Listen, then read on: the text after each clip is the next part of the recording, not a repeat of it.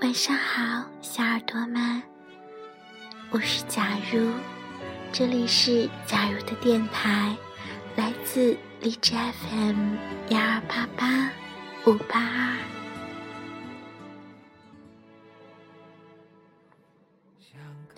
在上一期节目，假如有说过，将会连续分享三期节目，都关于一个主题，那就是。当你喜欢一个人之后，你的生活发生了哪些改变？自第一期节目之后，身边的一些朋友开始和我分享一些他们的故事，我觉得都好正能量。也许这就是爱吧。除了能使自己变得好，更重要的。是让我们收获了一份感动，一份对于爱的感动。那么今天继续分享第二篇文章，来自 L。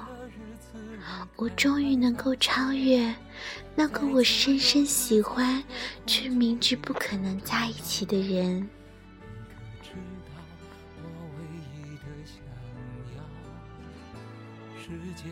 我知道这是一份压根就不应该开始的感情，因为他有老婆。还要小心翼翼的在微信那头问我：“你会不会很鄙视我？”我当时也特别鄙视我自己。他很快又发过来了一条。可是我没有做小三，也没有破坏别人的家庭，这个是底线。虽然我想过无数遍，梦过无数遍，可是最终还是没有让自己堕落到那样的境地。你愿不愿意听我讲完这个故事？L 问。那是他在大学的第一堂课，就深深为之倾倒的金融学教授。一见钟情，大概就是看到这个人的第一眼的瞬间，就觉得好像已经等待了他许多年一样。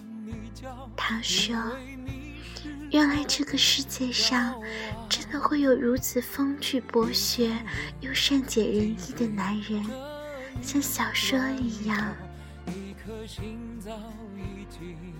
他老婆是隔壁大学的老师，听同学大爸说，他老婆貌似无言。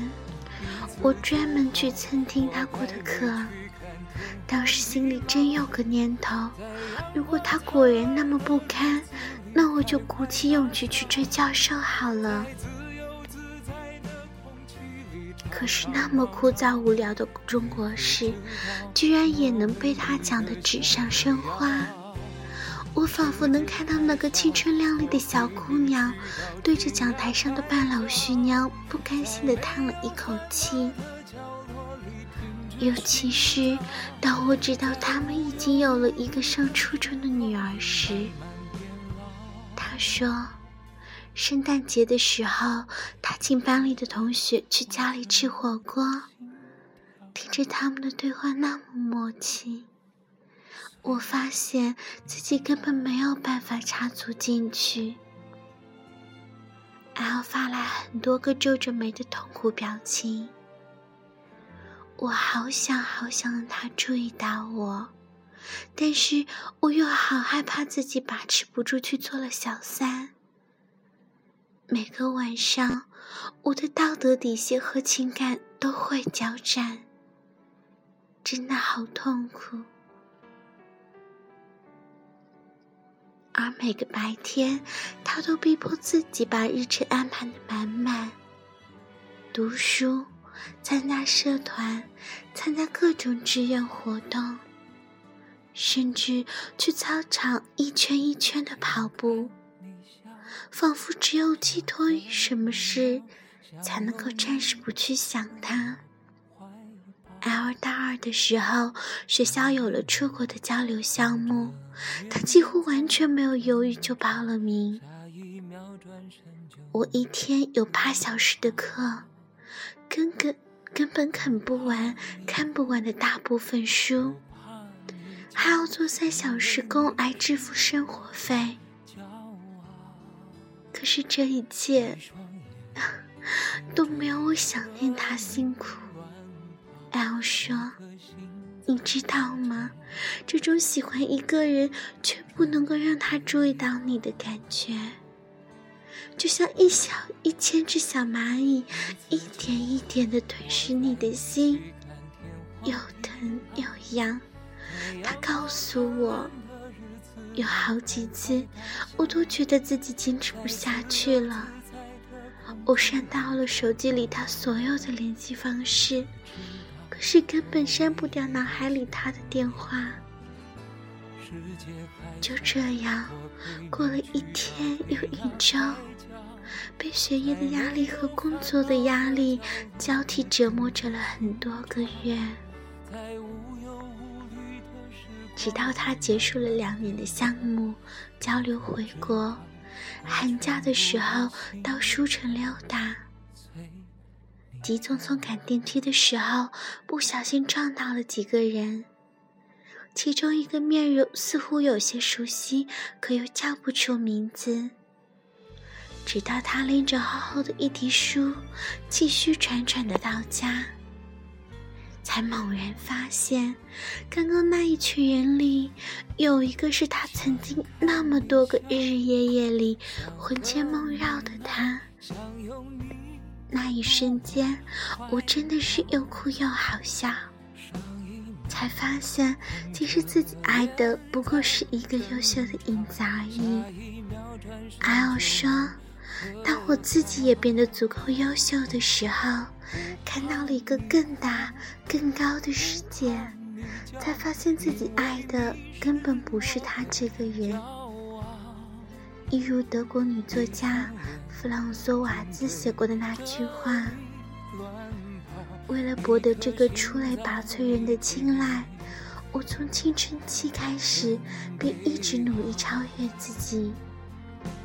难道在超越自己同时，我也已经超越了他？喜欢一个人的意义。”就是虽然没有在一起，依然感谢他，让我有机会去发现这个全新的世界吧。L 如这么说，这就是第二个故事，依然是因为爱变得更美好。假如忽然想起，在高中的时候，也有这么一位老师。他的每一堂课都非常的风趣，当时便就有好多好多的女生喜欢。除了女生，也有好多男生喜欢。不 过那个时候根本没有爱，我想应该更多的也都是喜欢。当然，我相信，在每个人的青春都会有这样的激动与喜欢。感谢他们的出现。好了，那么今天就到这里。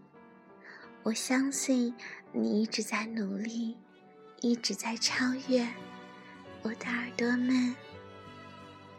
我们相约第三个故事。